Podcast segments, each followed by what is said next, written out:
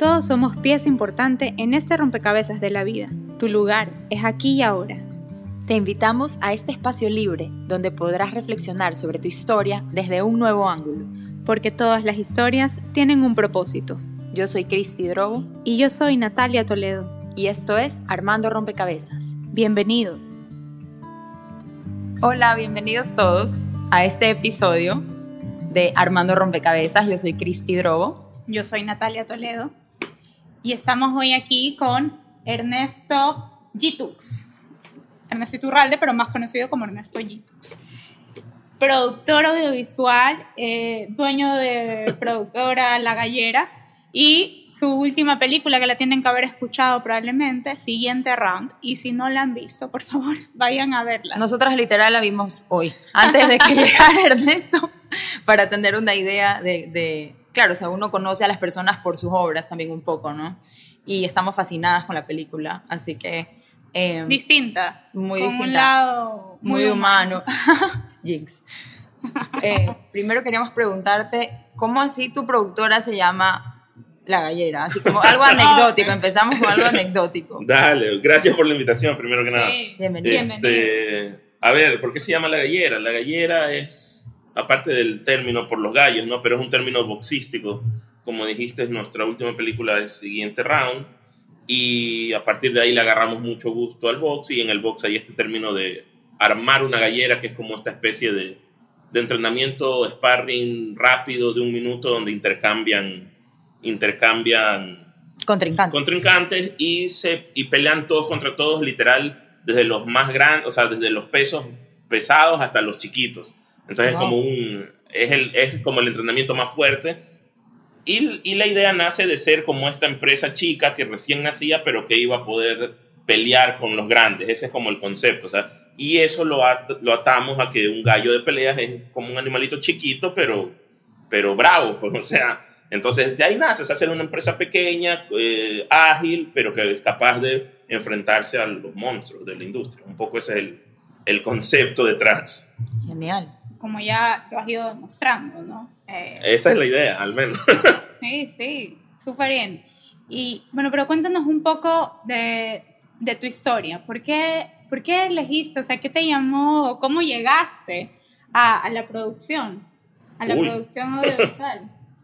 ¿Cómo llegué a la producción audiovisual? A ver, la verdad es que no sé. El otro día estaba viendo una entrevista también de un cineasta mexicano y él decía que él estaba en una conferencia, ¿no? Y él decía como, yo no les vengo a decir que toda la vida soñé con ser cineasta. Y- Claro.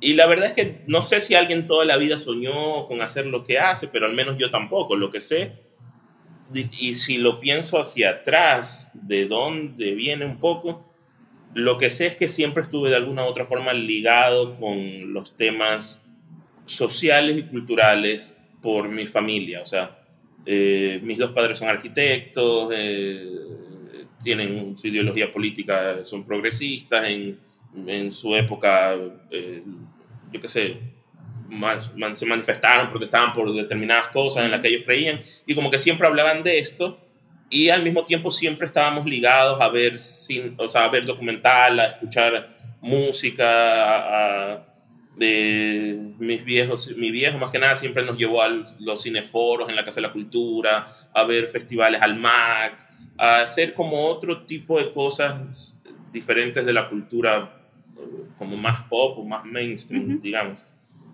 Y creo que ese gusto se nos quedó de cierta forma a todos, quizás más a mí, pero creo que de ahí nace, o sea, creo que ese es el origen que de alguna forma me lleva a intentar estudiar diseño y luego a intentar eh, estudiar producción audiovisual y así, así, y, y de alguna forma ya empecé a, a trabajar en canales, a, a realizar por mi propia cuenta y poco a poco llegamos acá, o sea, no, no, no es que hubo una planificación muy, muy estratégica, pero ese se puede decir que es el origen, o sea, mi viejo es, es cinéfilo todavía, mi viejo todo se va al cine solito, entonces creo que de ahí me queda ese gusto de ir al cine, de ver las películas en el cine, eh, de ver películas, de admirar la producción, el arte, etcétera. Creo que esa es la, un poco la explicación, ¿no? Todo esto, el nivel de, de producción de la película que vimos hoy. Siguiente round, por cierto. repetimos para que se acuerden, eh, me impactó, me pareció súper... Sí, eso, si no nos trae nivel. no- nos reta. Por no mencionar el nombre. Sí, y bueno, eh, queríamos preguntarte, este, esta temática que escogiste para esta película, de, o sea, unos chicos en la Trinitaria muy, muy humildes que empiezan a entrenar box con un profesor que los motiva, que los inspira. Eh, ¿Cuál fue tu, qué te atrajo de esta historia? ¿Cuál fue tu, tu motivación? Al final es tu intención, eh, visibilizar una zona de la sociedad un poco marginal o el- el- la lucha, el struggle de, de los protagonistas, la inspiración del profesor, no sé, como cuéntanos un poco, porque nos parece una historia increíble, nos encantó. Claro, ¿cómo, cómo llegaste? ¿Cómo llegaste? A ver, sí, ¿cómo llegué? A ver, primero que nada, eh, siguiente round es co-dirigida, o sea, la co-dirijo junto a mi socia que es Valeria. Valeria Suárez. Este, Valeria, te mandamos saludos. Sí, un beso para Valeria. Se llama este, como mi hija. No, excelente. Eh, Y, y- y después vamos a hablar de, de- de este trabajo en conjunto. De la perspectiva. Sí, femenina. por eso, o sea, por eso me parece importante resaltar que es co-dirigida, o sea, no es que yo la dirigí y. Valeria la produjo, y- o viceversa, sino que los dos la dirigimos. Es, un- es una cosa media rara también. este, pero bueno, ¿cómo, ¿cómo nace Siguiente Round? Originalmente nace, digamos, nace por coincidencias. Nosotros, por, por razones X, eh, yo, yo colaboro con una organización de derechos humanos que se llama el Comité Permanente por la Defensa de los Derechos Humanos, que lo dirige Billy Navarrete. Este, yo había regresado de Argentina, de trabajar unos meses en Argentina con Jekyll City. Eh, me había separado del grupo, había vendido las acciones de la empresa, etc. Y estaba básicamente buscando qué hacer con, con mi vida y con mi plata. Y, y había unos, hubo unos desalojos en la isla Trinitaria. Así comenzó todo, digamos. Es, eso es remontándonos al origen cronológico, ¿no? Digamos, claro. hubo unos, unos desalojos en Trinitaria. Billy y Andrés Lor, que es un fotógrafo, que es uno de mis mejores amigos, eh, me llaman y me dicen, loco, está pasando esto, no sé, acolítanos a armar algo pa- para comunicarlo, para visibilizar el caso que se estaba dando de unos desalojos forzosos, etc. Fui, acolité, armamos una mini campaña de, en contra de los desalojos, no sé qué, no sé qué. Eso es, digamos, ese es el, el trasfondo de cómo me ubico en Trinitaria. En, no solo en Trinitaria, sino en lo refundido de Trinitaria.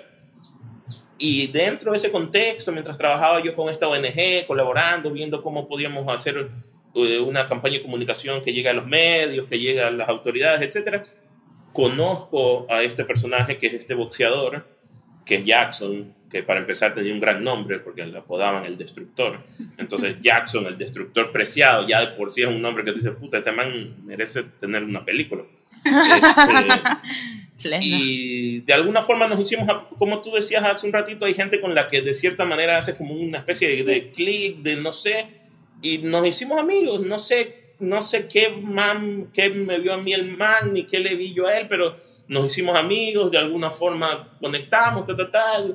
Eh, luego terminamos tomándonos una biela, luego terminamos conversando, ta, ta, y nos hicimos como súper, súper eh, cercanos, cercanos, y mientras sucedió todo este caso de los, de los desalojos que sucedía paralelamente, él estaba iniciando una escuela de box, literal en el patio prestado de una casa de una vecina.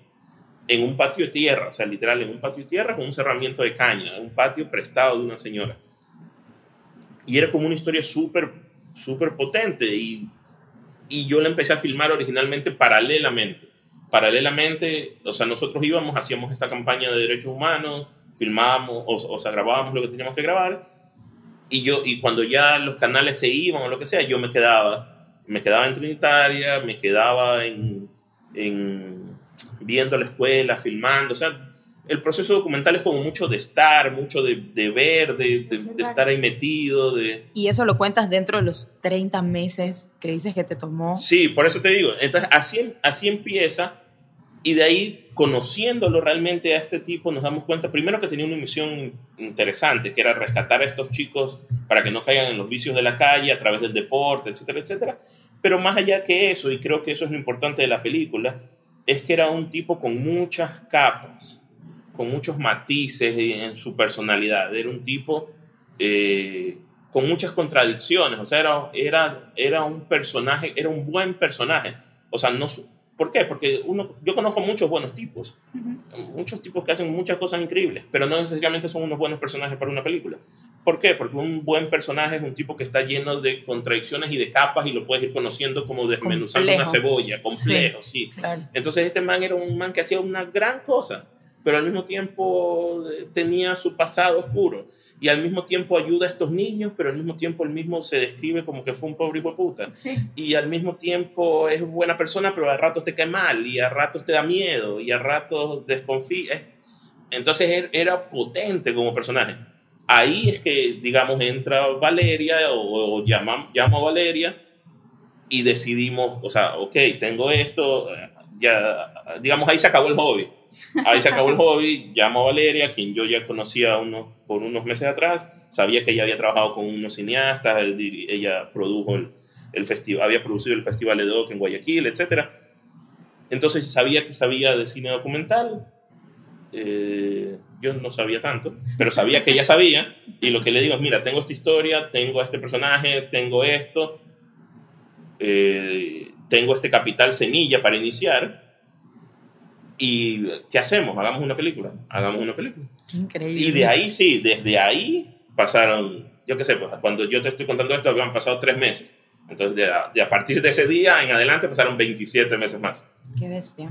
27 meses más que pasamos ahí metidos, filmando, conociendo a los chicos, viajando con ellos, metiéndonos en sus casas. ¿Cómo fue, esa experiencia ¿Cómo, de ¿cómo compartir? Te cambió? Sí, ¿cómo, cómo te impactó? ¿Cómo, cómo? Sí, o sea, que... estamos hablando así como sí. atropellándonos. Es que sí, nos genera millón curiosidad, como, cómo, cómo te impactó esta experiencia, cómo, te, cómo sientes tú que te cambió, o sea, a ti como persona o tu perspectiva. Eh, a ver, de, definitivamente cambió nuestras perspectivas en, en todos los sentidos. O sea, yo siento que yo ya había trabajado en barrios periféricos, o sea, yo ya venía, justo antes de filmar en el siguiente round, con el CDH mismo, o sea, con el comité, habíamos filmado otra campaña en Bastión Popular y antes habíamos grabado otro, una mini campaña, un videoclip en otro sector de Trinitaria, pero la Trinitaria tiene diferentes Zonas. Zonas. Para empezar, es una isla con 90 mil personas ahí. Entonces. Un millón de gente. Yo no, no sabía. sí, es grande. es grande. Entonces, uno pasa por la perimetral y hay zonas que son más cercanas a la perimetral, que están, digamos, más urbanizadas. Y hay las zonas que son refundidas, refundidas donde literal es, el lodo y la casa de caña.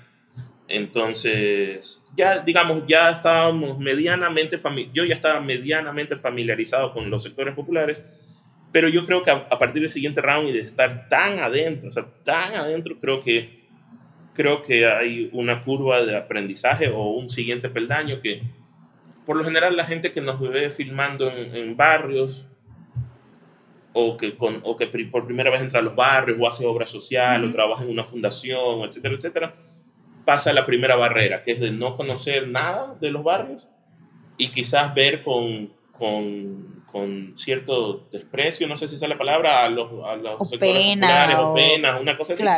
A familiarizarse, entender, ver las problemáticas, intentar solucionar, etcétera, comprenderlos y todo.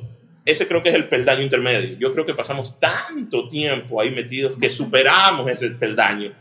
Y ya llegó un punto en que, en que nos olvidamos que ellos son otro barrio y que son otras personas con otra idiosincrasia y nos, de cierta forma nos volvimos parte, parte y, y ellos parte nuestra. Entonces, conectaron de una forma diferente. Sí, entonces, entonces, esa, y justamente esa como, ahí llega un punto, y, y, yo lo siento en la producción mismo de la película, en que uno intenta ayudar e intenta ayudar mucho, porque chuta, estos manes tienen necesidades y su familia y no sé qué luego de tres años trabajando con estos manes, ya le dice, loco, arregla tus problemas. O sea, o sea, sí, eres pobre, pero puta, arregla tu vida.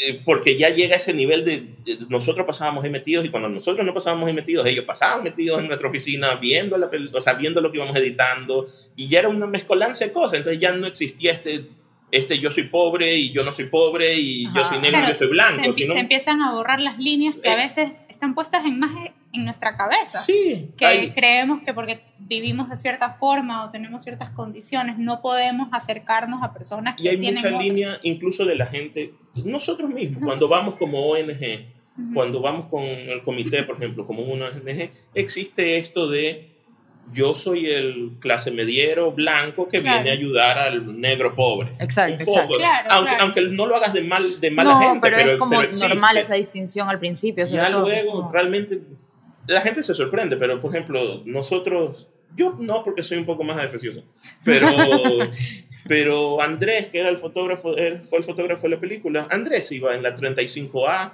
se bajaba en la perimetral y caminaba hasta la casa de Jackson o cogía moto, o sea, moto y entraba. Yo era parte Y la de- gente, mucha gente nos dice, ¿cómo hacen eso? Si no sé qué. Y nosotros como que, Lo más o sea, natural. ¿y cómo quieres que vaya? O sea, ¿cómo se van a? La gente nos decía, ¿cómo se van a Trinitaria en Buceta? O sea, ¿cómo, Claro. cómo más? O sea, eh, no sé, es como que eh, a veces íbamos en el carro de Valeria, así, y veíamos al camarógrafo por ahí caminando, así chateando.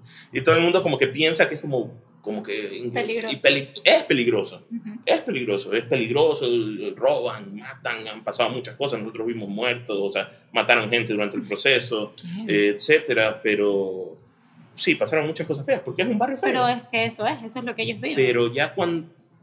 De hecho, yo en algún punto escribí una especie de editorial, digamos, en nuestro Facebook, porque, porque falleció, eh, o sea, no falleció, lo asesinaron.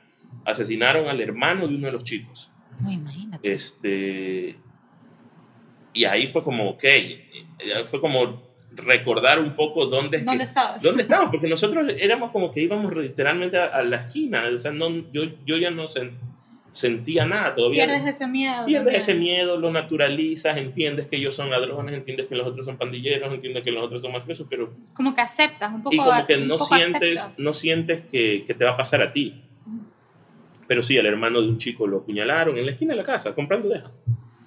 Eh, y por alguna pelea porque le debía plata al otro y se fueron de puñete y el otro lo hizo caer y cuando lo cayó sacó un puñal y lo mató. son esas cosas que a veces para nosotros parecen Es una violencia Tan lejana, tan naturalizada que hay ahí y que al final de cuentas, por eso te digo, ya es como que nosotros nos terminamos convirtiendo en eso también, porque por eso de hecho en un punto también nosotros tuvimos que salirnos y decir hasta aquí, hasta aquí, porque... porque Ya ibas a sacar tú el puñal también Sí, para... porque, porque me estoy convirtiendo, o sea, porque, porque lo estoy naturalizando, porque me estoy olvidando que esto está mal, de cierta forma. Entonces, creo que ellos absorbieron muchas cosas buenas de nosotros, quizás seguramente también absorbieron muchas cosas malas de nosotros, no sé yo, pero yo también siento que absorbí muchas cosas buenas de ellos, muchísimas cosas buenas, pero también absorbimos cosas malas, o sea, porque, porque los dos mundos son como, cada uno tiene sus virtudes y sus defectos, entonces yo creo que, digamos, volviendo a la pregunta que era cuál era mi aprendizaje, yo creo que la- mi aprendizaje o qué me cambió a mí es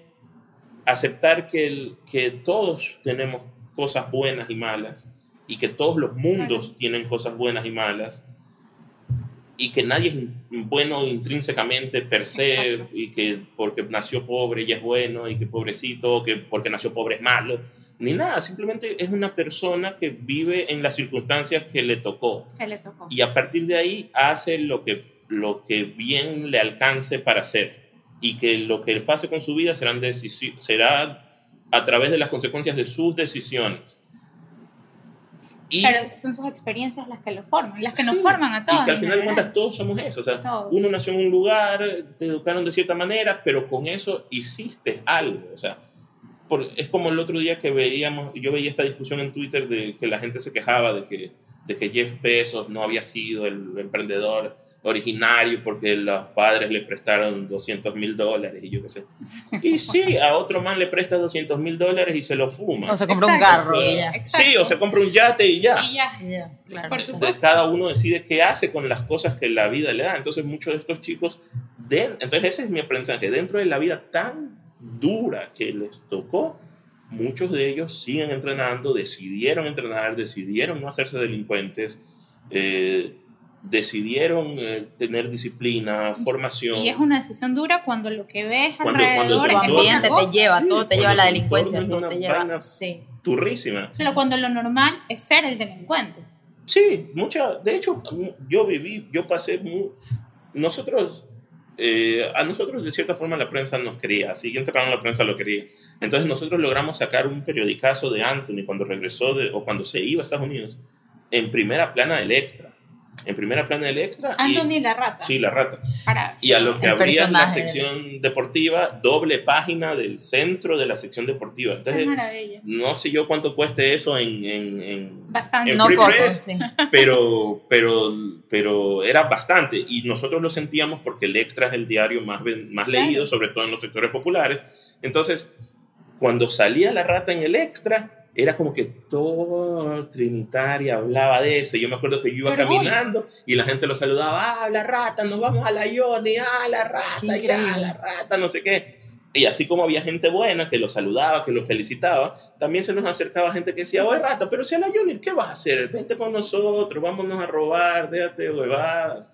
Así, delante mío, Claro. o sea, conmigo al lado. Y yo como que, brother, no, no, no, no, no hable esta cosa delante mío. Y los manes, ah, cierto. O sea, ya también los manes se olvidaban que yo no era de ellos. Claro. Y como que los manes ya hablaban también. Yo como, "Oh, brother, si vas a ser pandillero, sé pandillero más allá. O sea, no, no, Nada, te quisiste mimetizar en este mundo, ¿no? Sí, no, de hecho, no- por eso te digo, nos mimetizamos tanto que ya los mismos manes nos consideraban como uno más de su paisaje. No es que tenían, al inicio tenían este miedo de, uy, que nadie se entere que somos pandilleros. Ya. Ah, luego hablaban todas sus cosas así como sin nada. Pero este, genera ese efecto de, de, de que la, o sea, la rata al final de cuentas decidió qué hacer con, con su vida, para bien o para mal. Las cosas que haya hecho bien y las cosas que haya hecho mal son decisiones de él, a Exacto. partir de ciertas oportunidades que se le que se le dieron, que vinieron por el deporte, por la película, por etcétera. Entonces, Por lo que haya sido.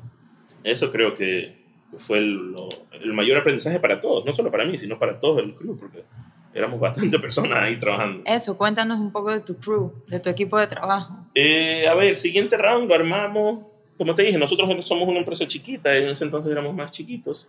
Pero siguiente round lo armamos entre Valeria y yo, que dirigíamos, Cristian Estacio, que es el camarógrafo, el Pata Sarabia, que fue como camarógrafo extra, a veces estaba, a veces no.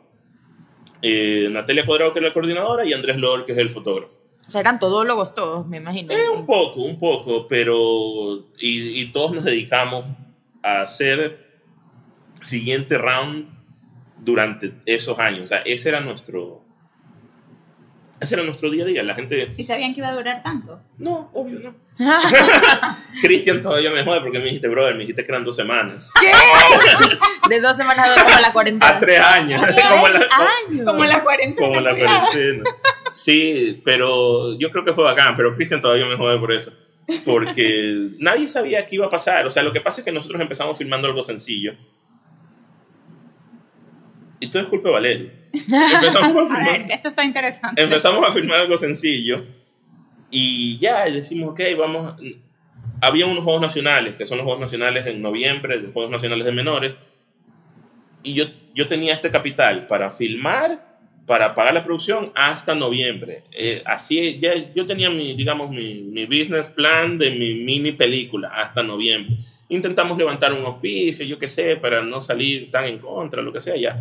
Hasta noviembre, filmamos. Luego en diciembre, porque el proceso documental es, no es como, como, como la ficción. En la ficción uno escribe todo el guion, luego Claro. filma y luego edita es Claro. más ordenado. En el proceso documental uno filma, luego revisas el material y a partir de ahí comienzas a editar, a pensar y a escribir qué, qué mismo es que has conseguido. Ujú. Entonces nosotros filmamos hasta noviembre, ta, ta, ta, creo que diciembre ordenamos, editamos y ahí fue que Valeria dijo como, a esto le falta profundidad.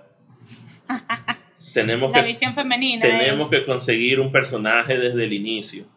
Yo, ¿qué? Tenemos que conseguir un personaje desde el inicio, desde que el profe lo conozca y verlo cómo se desarrolla chiquito, no sé qué, no sé cuánto, y lo vamos a seguir un año.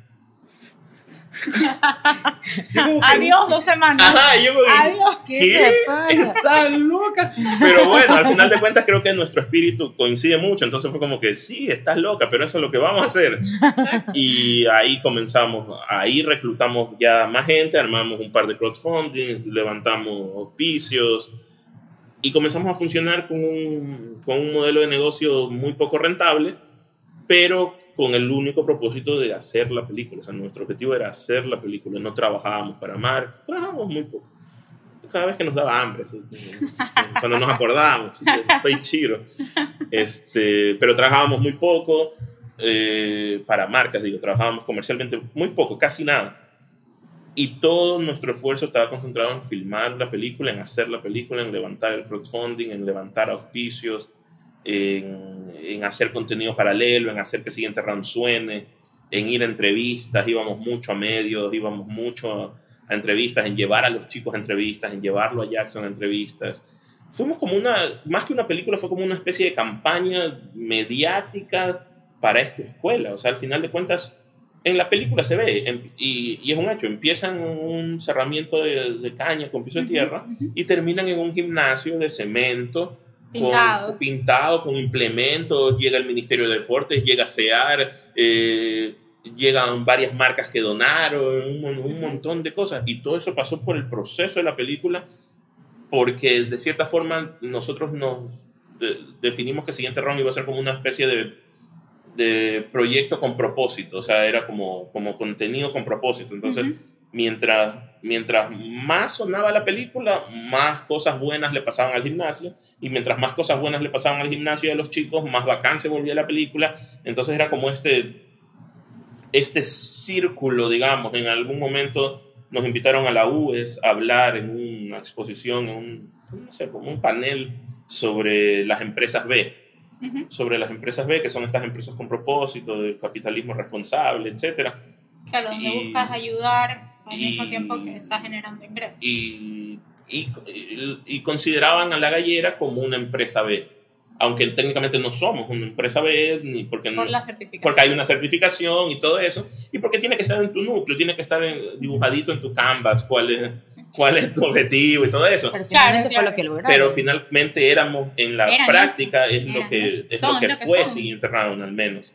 Este, y se lograron un montón de cosas, o sea, un montón de cosas gigantescas. Realmente yo creo que a estos pelados le cambió la vida esa película, o sea, porque nosotros andábamos con ellos de arriba para abajo, o sea, yo, o sea, se, por, por, decir cualquier ejemplo, generamos una reunión entre, entre el presidente de la Cámara, Pablo Arosemena, y el profe, uh -huh. que nunca en su vida se hubiesen juntado antes. Claro.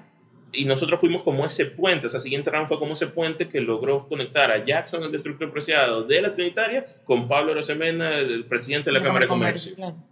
en el edificio de la Cámara. Entonces, y, y, y, ahí lo llevamos, si no me equivoco, a Pachín y a Sergio. Creo que la rata no estaba, pero a Pachín y Sergio. Entonces, estos pelados, unos pelados de 16 años, 17 años, sentándose con estos manes, de, digamos, de, de este nivel, autoridades, empresarios, etcétera en algún momento, yo, yo a Pachín lo llevé a reuniones de marketing, a reuniones de, con auspiciantes, o sea, no sé, para que el man vea cómo funcionaba otro mundo. Entonces, yo sí creo que eso, los, de cierta forma, los nutrió claro. o, o les aportó. Es interesante esa, visibiliz esa visibilidad que existió de ambos lados, o sea, de no solo visibilizar el caso de ellos hacia afuera con, con un documental, sino también de que ellos puedan ver otro mundo sí. que, que, normalmente no, no, hubieran visto o no ven o que sienten tan lejano y que creo que pasa igual, o sea, de, de un mundo que está un poco más, por decirlo, arriba, por, por hablar uh -huh. en términos de, de, de, clase o alguna cosa así, eh, que piensa que este otro mundo es tan lejano y no sé qué y no me va a pasar o, o allá ellos o lo que sea y, y, eso, y este mundo de acá ver este mundo acá también como algo muy lejano a lo que nunca van a llegar. Y, y un poco unirlos. Me, parece claro. que... O sea, para mí el arte es un puente. Es un puente. Es un puente sea, que conecta a humanos que pueden venir de diferentes mundos y de circunstancias y, y que en realidad, si tú te pones a ver, o sea, qué, qué tan improbable es que exista estas conexiones, pero, pero mira. De hecho, Siguiente Round fue un, un, un proyecto diferente, un proyecto bastante particular en principio por las necesidades que tenía. Primero por la lógica del proyecto. Al ser un proyecto tan largo, un documental filmado durante 30 meses, obviamente consumía muchos recursos. En un proyecto caro que nosotros no teníamos cómo financiar, digamos, uh -huh. de, nuestro, de nuestro capital. Este, obviamente levantábamos piso y todo eso, pero para eso necesitábamos, por, necesitábamos visibilidad. Visibilidad por dos razones. Primero, como, para, como marca, para, como proyecto, para que las marcas se interesen. Y segundo, con este objetivo, eh, con este propósito de ayudar también a la escuela. Era como una simbiosis ahí. Entonces, por esa razón, nosotros hicimos muchos eventos, muchos eventos diferentes. Entre esos, unos screenings eh, screenings privados, hicimos unas exposiciones fotográficas, porque era un documental, una especie de transmedia también, entonces había fotografía, etc. ¿Y eh, por qué quería explicar esto? Porque uno de los eventos que según yo fue uno de los eventos más bonitos que hicimos fue un evento en el Museo Naim Isaías, que queda ahí atrás de, atrás de la gobernación. Este, y era en principio una exposición fotográfica de Andrés Lor, que era el fotógrafo de la película, entonces él imprimimos en diferentes formatos todo el proceso un poco de, de lo que era la escuela y todo eso. Armamos una expo en el museo. Eh, invitamos a unos grupos de música urbana y de música folclórica del barrio, o sea, de la Trinitaria, unos grupos de rap, de reggaetón, etcétera, de la isla, o sea, de, de Trinitaria, y unos grupos de marimba también de la isla, que éramos panas, como pasábamos filmando ahí, nos hicimos panas de un montón de gente y ya estábamos editando en cierto proceso de edición la peli, entonces teníamos avances. También teníamos ciertos avances de la película y si no me equivoco pasamos unos 10, 15 minutos de, de avances de la peli. Ese evento, sin que nosotros lo esperábamos, metió 400 personas en ese museo. La gente estaba afuera, o sea, parecía un concierto, parecía, era, era una, parecía un concierto indie, así, fue súper bacán. Y a ese, a ese evento nosotros llevamos a todos los chicos y algunas madres y padres de los chicos. Con la intención de que ellos, o sea, de cierta forma estás llevando un pedazo del barrio a un museo para la gente que va a los museos, de cierta clase social, que vamos a los museos y compartimos este tipo de eventos, etc. Pero era importante que la gente del barrio esté y entienda lo que nosotros estábamos haciendo, lo que queríamos hacer, y de cierta forma se genera esa como retroalimentación de tú estás viendo mi mundo en el museo, pero ahora yo estoy viendo tu mundo, porque yo normalmente no vengo a estas cosas y era una, entonces, eh, de cierta forma era quién es, quién está, quién está en el museo o, o quién es la exposición. Claro porque al mismo tiempo, digamos, la, gente de clase media estaba viendo la expo sobre Trinitaria, pero la gente de Trinitaria estaba experimentando in situ cómo se comporta la clase media. Era una cosa media rara. Y al final de cuentas, ahí había gente de todos tipos. Habían muchísimos panas míos artistas, muchísimos músicos, fotógrafos, documentalistas, etc. Pero habían gerentes de marketing, habían gente que maneja marcas, eh, habían departamentos, agencias, había de todo y estaban estos chicos y sus papás por ahí merodeando, conversando y la gente se tomaba fotos con ellos y los saludaban. Había, me acuerdo clarito, unas amigas mías que son modelos y se tomaban fotos con Pachín. y, Feliz Pachín. Y era como, se generó un, un mood de, de, de, compartir. De compartir y de, y de otro de otro feeling más allá, muchísimo más allá de la película, muchísimo más allá de la película. Y es súper loco porque por ejemplo, el, el, el, padrastro de Pachín, que creo que sale por ahí en la película, que es Don Gutenberg. Sí, él sale en la película también. Este, él normalmente parquea carros, o sea, su actividad diaria es parquear carros afuera de la esquina esta de donde está la central, o sea, Luzárraga y Panamá. Y él para ahí, ese es su trabajo, digamos, parqueando carros ahí. Y a pesar de estar tan cerca físicamente de este mundo, de este grupo de gente que comen la central, que comen colibrí, que está ahí, que son los ejecutivos de las empresas, que están aquí, que son los, banque, los que están en el banco, que están en el otro lado, y toda esta zona bancaria, etc. Y él está sentado en el banquito de la esquina. Y aún así nunca se habían cruzado nunca se habían cruzado, nunca se habían sentado en una misma mesa, nunca se saludaban, etc. o sea, bueno, saludarse sí, pero no es que nunca convivían. Y en esta expo el siguiente round también estaba Don Gutenberg como invitado, encachinado, conversando con un gerente de algunas de estas marcas. Al, ahí que, es- al que le había cuidado el carro. Eh, al- probablemente al que le había cuidado el carro. Entonces ahí está el- este concepto que tú dices de que el, el arte es un puente. O sea, para mí eso, eso para mí representa el siguiente round, esta, esta oportunidad de estos dos mundos que al final de cuentas son un solo mundo, pero Qué no se reconocen entre sí. Y, y juntarse y conocerse y entenderse un poco, así, así, un poquito, ¿no? Así por ese día. Pero O sea, es y- impresionante. a y, mí. y de ver que se puede hacer, o sea, que, que sí podemos integrarnos eh, y que no somos tan diferentes Y- y como que- creemos. Claro, o sea, y que el otro, el man, el, ese señor... esas son las capas de, de cebolla también, ¿no? Sí, el otro man, por eso te digo, el otro man es el papá de un chico, al final de cuentas. Eso es lo que es, el papá de un chico.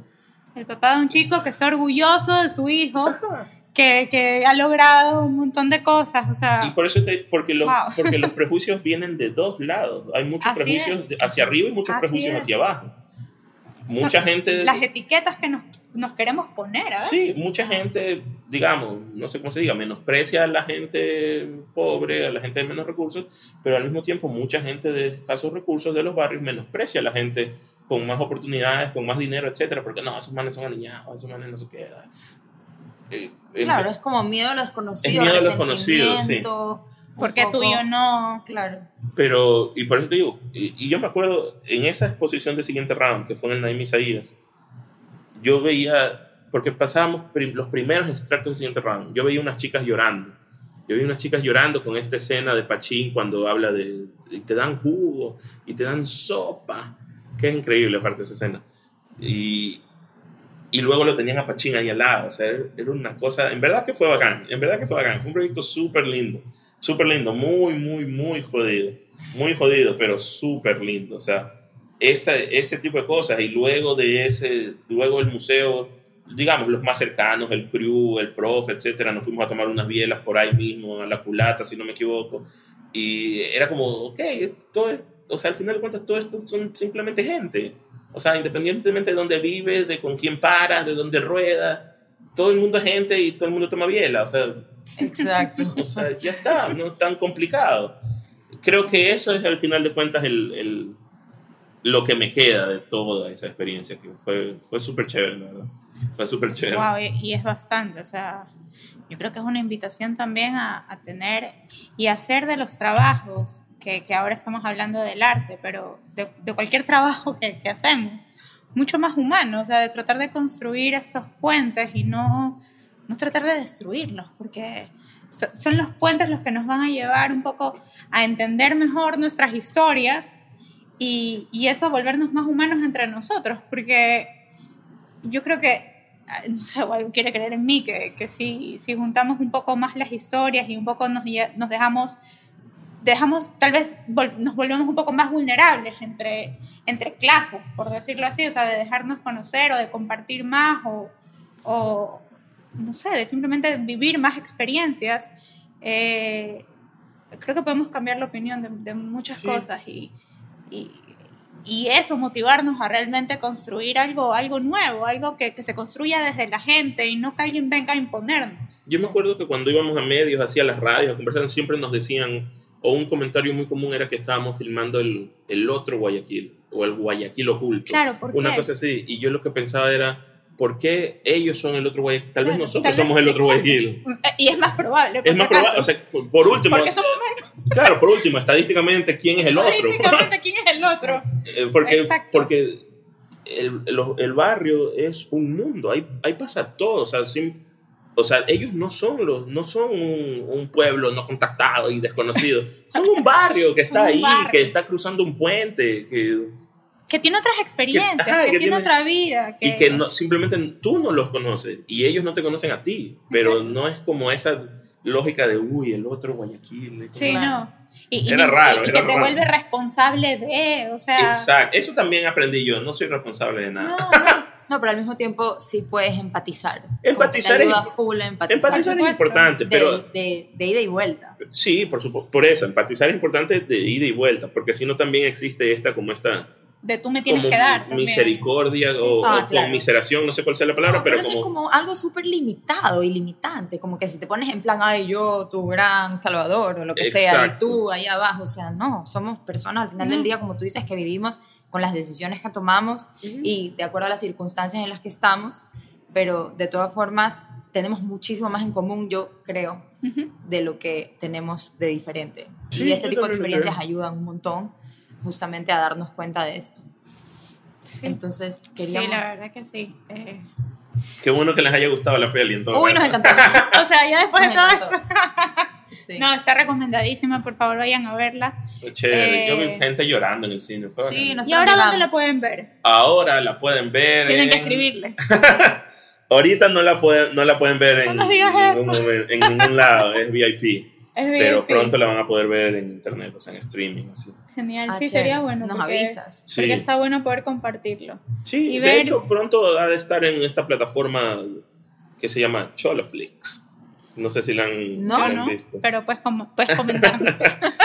Hay una plataforma de streaming en Ecuador que se está dedicando a subir las, las películas ecuatorianas. ah, eso está buenísimo. increíble. Entonces, que tiene un gran nombre además, ¿no? Choloflix. Nosotros no estamos todos. Siguiente round, siguiente round todavía no está ahí, pero es probable que ya mismo esté. Ah, genial. Este, Tal vez es- para cuando el episodio salga al aire, les podríamos dar la buena noticia de que, Sí, sería de que, bacán, está, sería bacán. de que está disponible ya. Estuvo, lo que pasa es que estuvo, la- nosotros la liberamos para que la gente la vea online con esta onda de, de cuando los primeros días de cuarentena estaba todo el mundo con quédate en tu casa. Ujú. Ahí la liberamos, creo que un mes. Ya luego no, ya luego la tuvimos que desliberar de nuevo. Está bien, está bien, está bien. eh. La verdad es que yo sí creo que hay que apoyar este tipo de iniciativas. Eh, 100%. 100%. 100%, porque puede ser que a veces no, no, no, no sé, pues, Piensas que no es tu estilo. que de- no, no me llama, no me voy a ir a meter a hacer algo, porque no es lo mío, por último, no- nadie, nadie tiene que hacer todo, Eh, pero si podemos ayudar de alguna forma a estas ideas que por lo menos nos gustan, porque son, la verdad que a mí me ha, me ha encantado, me ha encantado la historia, me Por encanta. cierto, si se fijan en la música de siguiente round, Eso te iba a preguntar los también. músicos Muriel. de siguiente round Son son, de de, la Trinitaria, claro. Eso te iba.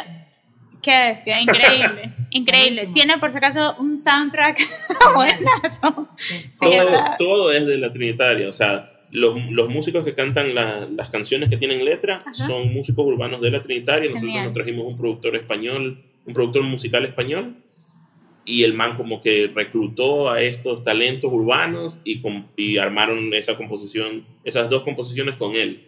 Y el ambiente, los ambientes, cuando hay pelea y Ajá. se escuchan unos tambores y todo eso, eso también es el, el grupo de marimba que se llama Afromestizo Candente, que es un gran nombre además, que lo dirige uno de los, o sea, lo dirige uno de los líderes comunitarios que se llama Jimmy Simisterra.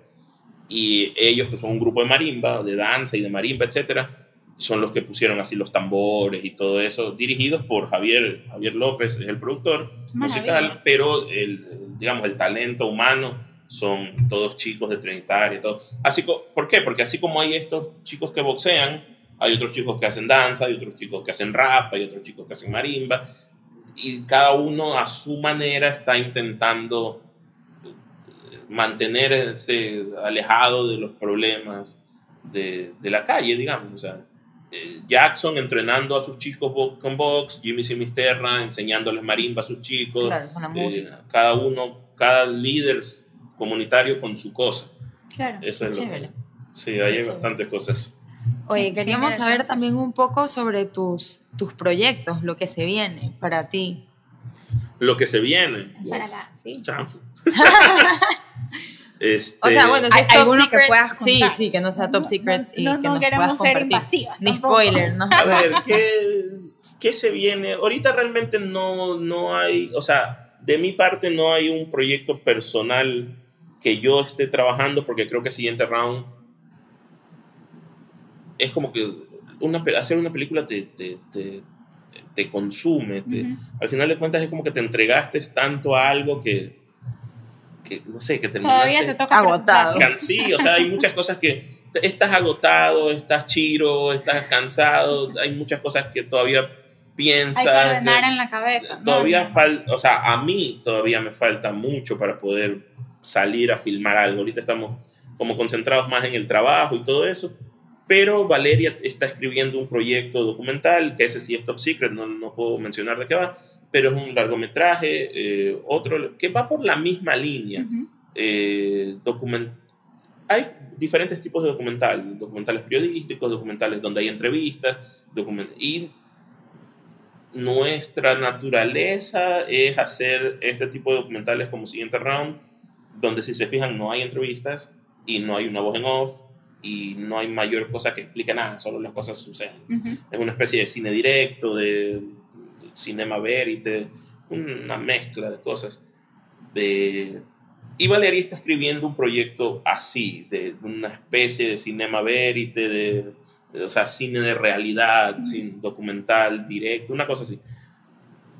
Y, y, paralelamente tenemos otros proyectos, entre esos un, una ficción que es escrita por Andrés Crespo, que sería su primera película, o sea, su primera película dirigida por él, su primer largometraje dirigido por él, y nosotros somos una especie de coproductores ejecutivos. Qué chévere. Entonces eh, estamos intentando levantar el proyecto, levantar fondos, aterrizar ciertas cosas, etcétera en eso está como la empresa, en estos como dos proyectos, uno con, con, Crespo a la cabeza y otro con Valeria a la cabeza. Sería súper chévere ya cuando puedan hablar del tema y cuando estén promocionándola, eh, invitarlos a ellos también, o sea, por separado, cada uno que hable de su proyecto y de su... Sí, El, el, proyecto de Valeria es súper lindo, o sea, Valeria, nosotros, como te digo, este tipo de documental, pero sobre todo Valeria es como que, como que tiene otra lógica para filmar, o sea, de cierta forma por eso... Una visión más femenina. Sí. no? Sí, no sé si sea más femenino necesariamente. Puede ser... Es ella. Puede, puede, ser más... No sé si sea más femenino o no. Lo que sé es que es particular. O sea, porque yo sé cómo soy yo. Yo soy desesperado y ansioso y, y me gustan las cosas bulliciosas. A Valeria no. A Valeria, por ejemplo, al inicio del siguiente round, yo era la cabeza del siguiente round. Entonces a mí, yo decía, hay que salir en medio y hay que conseguir un periodicazo y hay que conseguir esto y podamos a los influencers y, y alguien consiga a Diego Arcos. Y, o sea, eh, pero ese era mí, o sea, porque así soy yo. A Valeria le gusta filmar low profile, seguir a este personaje que está ah. intentando seguir durante mucho tiempo, pero que nadie se entere y solo luego se salga a la luz. Es otra lógica, otro proceso. En cambio, como a mí me gusta ser más escandaloso y bullicioso porque creo en el marketing y yo qué sé, y hacer bulla y, poner parlantes. y yo qué sé, a mí me gustan los proyectos así, pero eso te cansa más. Eso te cansa, te Porque también te expone. Te expone, te expone mucho. Entonces, de hecho, durante el siguiente round hubo mucho tiempo en que yo no salía, por ejemplo, no salíamos o, o evitábamos salir, porque nos pasaba que salíamos y lo primero que la gente nos preguntaba, oye, ¿cuándo está la película? Claro, y uno así. Y, eh, es como que es buena onda, o sea, la gente lo está preguntando en buena onda. Claro, pero tú ya estás tan harto que lo que quieres es quieres salir a emborracharte a un lugar donde nadie te hable de nada de la película, o sea, de nada, o sea, que gente que no te conozca, que no... Entonces, es, es, es agotador, es agotador cuando en todos lados te preguntan, oye, ¿y la película? ¿Y cómo va a ser internado? ¿Y cuándo se está? Todo el, todo, todo el mundo.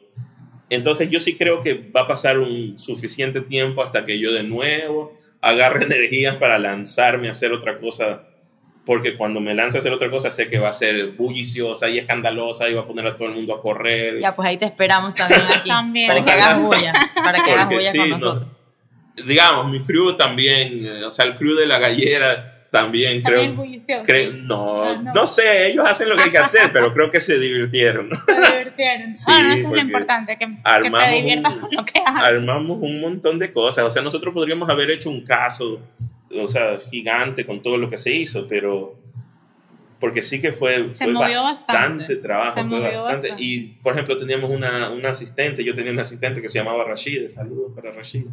Rashid ahorita vive en Madrid o en Barcelona, no sé. Pero bueno, está haciendo una maestría en producción ejecutiva. Mándale el link para que nos escuchen desde allá y tener fans en, España. Y, y, esta man era una, una peladita, no sé cuántos años tenía, todavía no se graduó de la universidad, yo qué sé. Y entró como pasante a nuestro equipo, entró como pasante a través de la universidad, yo qué sé. Ah, bueno, bueno, debe ser. Y esta man terminó organizando eventos, terminó levantando exposiciones, Haciendo todo. haciendo hicimos funciones al aire libre, no, fu- hicimos muchas cosas, hicimos, así como te dije, el estreno del siguiente round fue en la isla Trinitaria, en una pantalla gigante al aire libre, una pantalla de 9 por 16 metros, una hueá gigante Qué bestia. de locos. Y luego se nos ocurrió la genial idea, porque aparte era una forma de venderla, ¿no? Porque necesitas cierta visibilidad para que las marcas se interesen en ti. Claro. Entonces luego se nos ocurrió la idea de vender ese mismo ciclo que había metido 800 personas en Trinitaria, hacerlo en el Guasmo, y hacerlo en Bastión, y hacerlo en... Entonces nos fuimos, literal, nos fuimos al Guasmo, o sea, le logramos vender a una marca y nos fuimos al Guasmo, a Montesinaí, a, la- a Bastión Popular, al Bloque 7, eh, no me acuerdo, al Suburbio y no me acuerdo cuál más. Luego dijimos, ok, salió bien en los barrios de Guayaquil, ahora hagámoslo en ciudades del Ecuador. Y nos fuimos a Cuenca, Wow. a Puerto Viejo, a... Linda gira. Sí, nos pegamos un tour, fue el tour siguiente round, tour siguiente round, 2000, Increíble. eso fue el año pasado recién, hace un año, 2019. Wow. Tour siguiente round 2019. Claro, después eso fue, eso fue una época súper loca. Y, pero mira el nivel de producción que había. O sea, éramos un equipo chiquitito, Rashida a la cabeza, Natalia también a la cabeza, pero estas manes se sacaban la madre. Y eh, al final de cuentas, ¿qué es lo que se logró? Logramos llevar el siguiente round. Siguiente round ya se había estrenado en 17 salas a nivel nacional. O sea, Ya. en los cines Wow. en 17 salas, estuvo en televisión, etcétera, etcétera. Pero logramos llevar la película, por ejemplo, a Río Verde, en Esmeraldas. En Esmeraldas, en la provincia de Esmeraldas, no hay un fucking cine. Qué- No, hay un- no existen los cines. Entonces nosotros llevamos la película con esta pantalla inflable, éramos, era literal, imagínate esto, era un tourcito, lo único que me faltó a mí fue brandear la van, pero era una van donde iba el crew con la pantalla gigante, es una pantalla gigante inflable, entonces llegaban, eh, se iban en, el, en, en la van por el carretero, llegaban, inflaban y pasaban la película. E hicimos eso en Esmeralda, si no me equivoco, en Río Verde y en Muisne, que son dos ciudades, playitas en Esmeraldas, donde la gente nunca en su vida había visto nada así. Wow, imagínate. Y coincidencialmente, o no coincidencialmente, sino de, en el trasfondo, comunidades afro de que vienen los puedes- chicos, Por supuesto. o de puedes vienen los padres o los abuelos de los chicos. Claro. Entonces era como un, esta mezcolanza ahí de... Ya habíamos, ya habíamos puesto la película en Trinitaria. ¿Qué pasa si la llevamos a otros barrios? Y luego, ¿qué pasa si la llevamos a otras, ciudades? Increíble. Es un- fue una cosa bacán, fue súper bacán. Y así hicimos un montón. Por eso te digo, fue muchísimo más que el hacer la película. Entonces, eso te cansa. O sea, eso te cansa. Nosotros terminamos la gira de la gira de siguiente round en septiembre de 2019. Wow, Ahí, ahí acabó siguiente round. wow. Para descansar en pandemia. Si no, ah, más o menos, si no me equivoco. No, pero yo me ah, yo terminé de entregar la pantalla y me fui a recorrer el país. ¿no? No había forma de parar. No había forma de parar. Este, terminamos en Cuenca, la última función fue en Cuenca y metimos 600 personas, si no me equivoco, en un, en un coliseíto. Wow. Entonces, 600 personas, una, una proyección gratuita. Entonces, cien- 600 personas ba- de un barrio de Cuenca que vayan a ver la película y que aparte estaban los chicos ahí y estaba el profe ahí. Es como, eh, fue, fue cool. O sea, es un proyecto que yo creo que fue muy interesante y que creo que abrió muchas puertas a mucha gente. a mucha gente. Y aparte permitió ver a todas estas personas, permitió que todas estas personas de estos barrios también puedan familiarizarse con, con una historia mucho más parecida a la de ellos, que por lo general vemos historias que no, Claro, que no te sientes tan con las que no te identificado. sientes tan identificado. Sí, la gente se tomaba fotos, es súper loco. eso. Yo me quedaba así como, la gente nos pedía fotos a nosotros. Estamos, Es- estamos con un superstar. ¿Qué, qué cosa? Que se sentían como Sí, superestrellas. ahí. no, o sea, era súper loco porque, por ejemplo, a la- a la- al estreno de Trinitaria, en Trinitaria, fueron, por ejemplo, Felipe Crespo, fue Felipe Crespo, fue Logan y Logan, que son estos manes que son youtubers, pero que tienen una audiencia impresionante de, de gente que yo no entiendo, pero todavía ve YouTube y... Porque yo consumo otro tipo de cosas, Claro. pero estos manes tienen videos que tienen 400 mil views. Wow. Eh, si no me equivoco, Logan tiene un millón de followers en su canal de YouTube, así como Así como nosotras, más o menos. Más o menos. casi, casi. Casi. Por Y- ahí. y Está bien, entonces imagínate, estos manes fueron, hicieron su típico video, reportaje, youtuber, etcétera, con sus cosas, ¿no? Y sus pros y contras y todas las diferencias que tengamos en opiniones, etcétera. Claro. Pero esos manes estuvieron ahí diciendo, eh, estamos en siguiente round, no sé qué. La lista de comentarios de gente que decía como que, ah, yo a la rata lo conozco, yo a ese negro lo he visto por el barrio, así. Era una cosa súper loca, o sea, era como una cosa muy criolla, muy... Muy criolla. Sí, muy criolla. muy de- orgánica también. tan- sí, eh, fue bacán, fue bacán. Sí, en ¿no? Trinitaria hicimos un montón de cosas, fue súper loco también. Sí, la verdad que muchísimas gracias por compartir tu historia con nosotros. Esto ha sido increíble. La verdad que eh, Creo que hablé como 10 ahora. apenas se abra, no importa. Eh, apenas se abra el link para ver la película, Les avisamos. les vamos a avisar. Eh, si no, realmente espérenla o pídanla. Pídanla, pídanla. Pídanla, pídanla. Arroba porque siguiente está- arroba siguiente. Sí, Porque vamos a poner súper- tus redes. Nosotros le hicimos un media training a, ra- Rata. Wow. para que aprenda a ir a la radio. Así es como se Porque la- la oportunidades. La primera vez que lo llevamos a la radio, no sabía qué decir. Y él se quedó al lado. O sea, por- o sea, a mí nunca se me ocurrió. O sea, vamos a una radio, hablas. O sea, ¿Qué tan difícil puede ser? ¿o Sí, so- o sea, te juro que nunca se me ocurrió. Entonces nos entrevistaron y yo comencé a hablar y no sé qué, y el campeón de no sé cuánto, Anthony. Y Cri, Anthony. cri.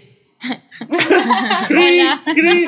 Y yo como que, ves. Ok, Midria Training contigo. Entonces le conseguimos un periodista, dos, o sea, nuestra RP y un periodista, lo sentaron a la rata, lo entrenaron ahí, los mandamos unos cursos de coaching con Descubrir, con Emir Con Vera. Emir. Sí. Emir, eh, la rata y. Sergio eh, eh, salieron con su diplomita No. Descubrir y máximo, todo. máximo. el primer módulo y yo qué sé, pero fueron, fueron cosas, por ejemplo, Emir fue como un micro, micro auspiciante de siguiente round. Ujú, Entonces salen los créditos, sale su logo, ujú. pero su, su aporte fue apoyar a los chicos. Y, y gran Eh, aporte porque Sí, Totalmente. eh, porque a estos manes le das esa oportunidad de, de enseñarles a hablar en público, de confiar un poco más en sí mismos. a veces es eso Y- lo que y nos le- falta. Exacto, le estás generando una oportunidad que quizás en ese rato de ellos no veían tampoco. Claro, porque eran chicos, porque eran- importante. Estos manes a veces me decían, no, porque tengo que ir y no sé qué, y se querían escapar y todo, pero son muchachos al final de cuentas. Pero yo sé que lo que se les haya quedado de eso les va a servir un montón luego. Sí, sí, porque puede ser que a veces no, no, no logramos meter en el momento eh, lo que aprendimos, pero después Claro. empiezas a atar para atrás y como nosotras decimos, empezamos a armar nuestros rompecabezas y entendemos dónde, dónde iba pues cada una de estas piecitas que, que teníamos en la cabeza. Así que Claro. súper bien. Sí.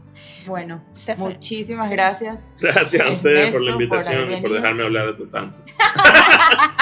No, este es, No te preocupes, libre. te vamos a cortar full Ajá, y vamos a dejar sacar de contexto todo lo que dijiste y poner una vaina. Claro, no, mentira. no, mentira. eso no pasa. No, nada que ver. Aquí, aquí se basa con todas las cosas que nosotras decimos que quisiéramos borrar, o sea, que no, pero bueno.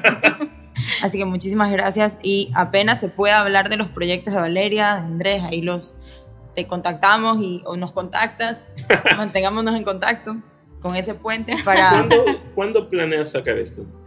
em, este episodio. Ajá. En verdad no sabemos bien. todavía. Ok, ok. Sorpresa, top secret, no mentira. Tampoco, también es top secret. top secret, no. Así que bueno, pues. Era porque te iba a contar de otro proyecto, que ese sí puedo hablar.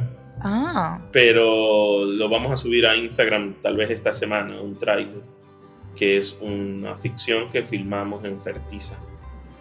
Que eh, filmamos el tráiler, todavía no filmamos la ficción. Todavía no filmamos la película. Pero es una ficción que escribió Cristian Estacio, que es uno de nuestros camarógrafos. Este, y sucede en un barrio y tiene que ver con, con brujería y cosas, Wow. Y tradiciones afro y Yo santería creo que- y yo cosas creo que eso un sí. pedacito. Yo creo que eso da para, da Yo vi un para pedacito, otra ¿puedo sacar conversación. Puede ser, no sé. Yo subí, ya hemos subido un Yo pedacito, a, ese pedacito lo a acabo de Instagram y ya esta semana creo que vamos a subirlo ya el, el tráiler completo. Así que eso lo pueden buscar. Bueno, ahí está. Vamos a ver, porque la- un poco la idea que tenemos es ver eh, estas producciones que, que nos humanizan un poco, ¿no? Y nos, nos dejan ver esa otra cara que por lo general no la tenemos cerca. Así que muchísimas gracias. Gracias. El gran Gitux. Y muchas gracias a todos por acompañarnos aquí a armar nuestros rompecabezas y nos vemos en un siguiente episodio. Gracias. Gracias.